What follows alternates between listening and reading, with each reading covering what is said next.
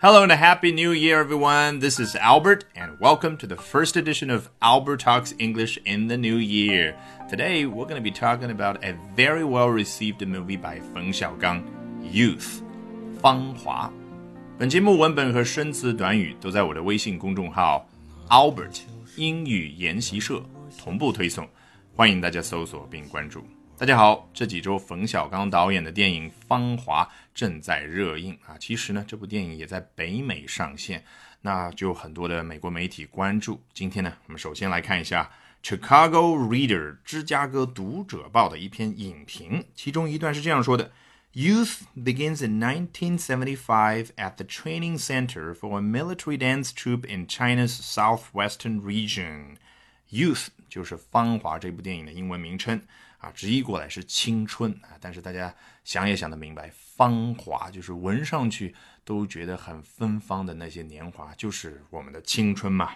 青春这部电影，它的故事啊，起始于一九七五年，那时间交代了，地点在哪儿呢？At the training center for military dance troupe，是在一个部队的 dance troupe 的一个 training center 培训中心啊。英文它描述的特点就是非常的具体。啊，最后呢，导致诗意荡然无存。那我们中文叫什么？叫文工团。大家想一想，什么叫文工团啊？其实我是仔细的查了一下才知道，叫以文艺为工具的团体表演团体。所以，如果这里英文再严谨一点，不应该叫 dance troupe，而是 arts troupe。毕竟文工团它的表演形式不是局限于 dance 跳舞，还有唱歌，还有话剧等等，所以叫。Arts troupe 更加的合适，对不对？In China's southwestern region 啊，这样的一个剧团，这样的一个 training center 是在中国的西南地区。Though the movie is narrated by a woman named 穗子 Feng and screenwriter Yan Gelin focus on two other characters. Though 这样的句子结构，我之前跟大家强调过很多遍了。你头脑里面可以翻译成尽管啊，有的时候放在后面呢，还可以翻译成但是。 但是我要跟大家强调的是什么？你读这样的句子次数越来越多之后，一定要跳过头脑当中要去翻译成中文这种习惯，而是直接的去感知它 though 这种句式前后两部分之间它转折对比的那种关系。前面交代的是什么？The movie is narrated by a woman named 穗子。这部电影是由一名叫做穗子的女子所 narrate。这个动作是叙述的意思。具体是什么呢？就是我们看电影的时候，突然听到了穗子这个女孩子给我们讲故事啊，讲到了刘峰去接何小平，诶，那个旁白的声音，那个人做的动作就叫 narrate。那他做出来的这个事情叫 narration，就是它的名词形式。所以啊，以后你跟别人说啊，我很喜欢一部电影的那个旁白的声音，你就可以说哦，I love the narration。那更具体一点啊，我很喜欢《肖申克救赎》这部电影里面 Morgan Freeman 他那个非常深沉的那种声音，他所做出来的 narration，你就可以说哇，I love the narration by Morgan Freeman in The Shawshank Redemption。好，前面这一部分交代了这部电影是由谁去叙述的，讲这个故事的。后面呢，冯 and screenwriter 严歌苓，冯当然是冯小刚导演。诶，为什么用他的姓呢？大家可以反思一下嘛。如果这边是说斯皮尔伯格，那就是 Steven Spielberg 是他的全名。那你觉得人家作者会说 Steven 吗？当然会说 Spielberg，斯皮尔伯格，说他的姓，对不对？冯 and screenwriter 剧作家啊，这部电影的编剧啊，非常有名的华人作家严歌苓。他们这两个人 focus on two other characters，关注的是另外两个角色。你看，关注的角色不是穗子，所以的话，当然就有一种对比，有一种转折的关系。A new female recruit named 何小平 and established male dancer 刘峰，究竟是哪两个人物，哪两个角色呢？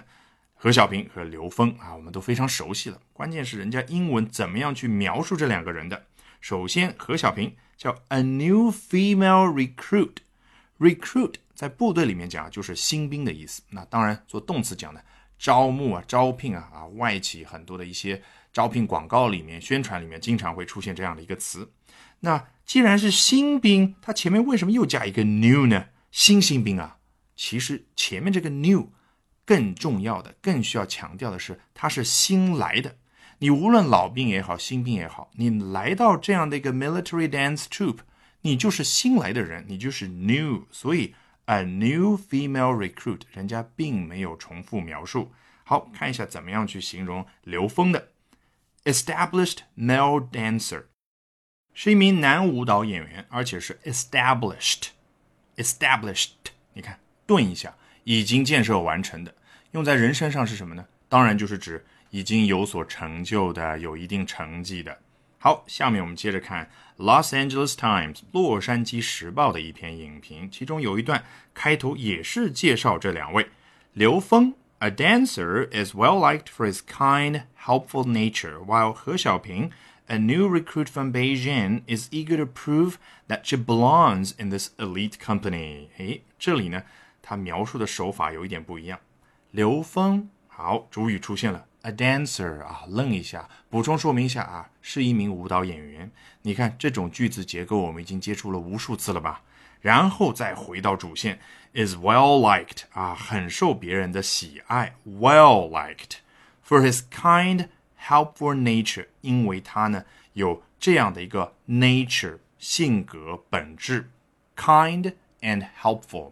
大家不要去查啊，词典里面这个 helpful 究竟是什么意思？你想一想，刘峰那个人物，他的行为，他的品德，不就是 helpful，不就是 kind 吗？好，何小平怎么说的呢？A new recruit from Beijing 也一样的啊，顿一下，补充说明一下，is eager to prove，很热切的想去证明什么事情呢？That she belongs in this elite company，她属于这样的一个精英的团体。Company 这里大家不要翻译成公司啊，事实上我们也不是第一次强调了啊。We have company 啊，有人过来了，记得吗？之前我跟大家说过，那 company 呢意思非常多，可以表示部队里面的连队，也可以表示这里的剧团啊。总之，他想要去证明他属于这样的一个团体，这是他字面的意思。其实这个 belong，它有一种要得到别人认可，然后大家觉得哦，我何小平是这样的一个精英团队的一份子，这样的一种感觉在里面。你想想，其实何小平他本质上来讲已经是这一个团队的一份子呀，但是要说 prove that she belongs in this elite company，加了 belong，它就多了那种感觉。接着往下。These two onlookers are unambiguously the noblest characters on screen. 这两个 onlookers 旁观者 are unambiguously 哇，这个词听上去好高级、好拗口的感觉。其实我们把前面表示否定的这个 un on 给去掉之后，就很简单了。ambiguously，哎，有没有让大家想起来我们前不久刚讲过的两栖飞机 amphibious plane？你想想，amphibious 指的是 在路上，在水里面都可以去运行。那 ambiguous 开头这个 am 其实也有两边的那种感觉，就是模棱两可的。哎，我看上去这件事情啊，好像它是可行的，又是不可行的，这个就叫 ambiguous。那 unambiguous 呢，就是看上去非常清楚的啊，这个事情行。那 unambiguously the noblest characters on screen，他们两个人啊。绝对是啊，非常清晰的，没有任何模糊的地方的。他们在 on screen，在荧屏上是 the noblest characters，最高尚的两个人物。And their selfless sense of virtue seems to directly anticipate the grievous suffering. Selfless sense of virtue，首先讲一下 virtue 这个词啊，美德。有一句话叫 patience is a virtue，直译过来就是。 耐心是一种美德啊，这句话非常适用于喜欢炒股的人，对不对？那 selfless 指的是无我的、无私的。你想想，self 是自己，less 把自己给除掉，把自己给忽略掉。那对应的反义词就是 selfish，自私的。那他们这两个人，他们身上所具备的那种 selfless sense of virtue，无私的美德感、无私的道德感。Seems to directly anticipate，似乎啊直接的预见到、预测到下面这样的一件事情。这个地方的 anticipate 跟我们平常接触的有点不一样，平常都是某个人 anticipate 怎么怎么怎么样的一件事情要发生，这里是这样的一件事情，他们身上所具备的这样的一个 sense of virtue，去 foresee，其实这个 anticipate 它的近义词就是 foresee，预见到下面这样的一个情况，the grievous suffering they will endure，那就是预见到他们后来会需要去忍受、会去承受的那些 grievous suffering，suffering 就是痛苦，那 grievous 你觉得是什么样的一种感觉呢？看过电影的人肯定能够体会到，这两个人物后面所承受的各种各样的磨难和痛苦，那种给我们造成心情上的那种影响，就可以用 grievous 这个词来形容。最后一部分更加的具体，over the course of this decade-spanning drama，drama 啊，你可以翻译成戏剧，可以翻译成文艺片，但重要的是什么呢？就是在头脑里面要出现一个形象。我们很多时候在美剧、电影里面看到的。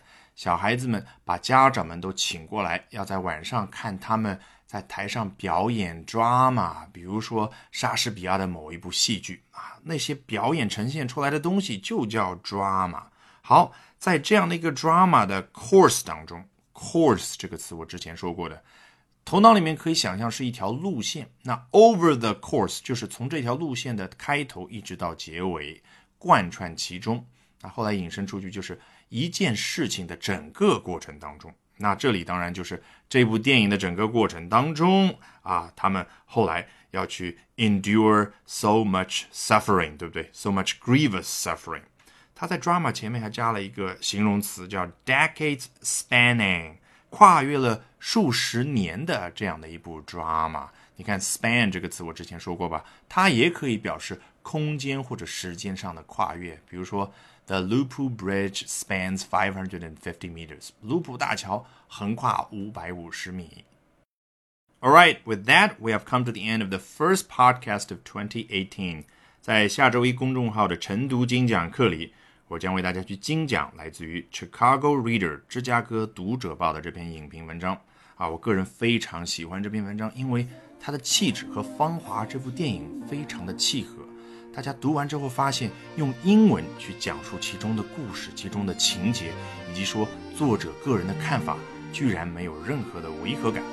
Bye for now and see you next week.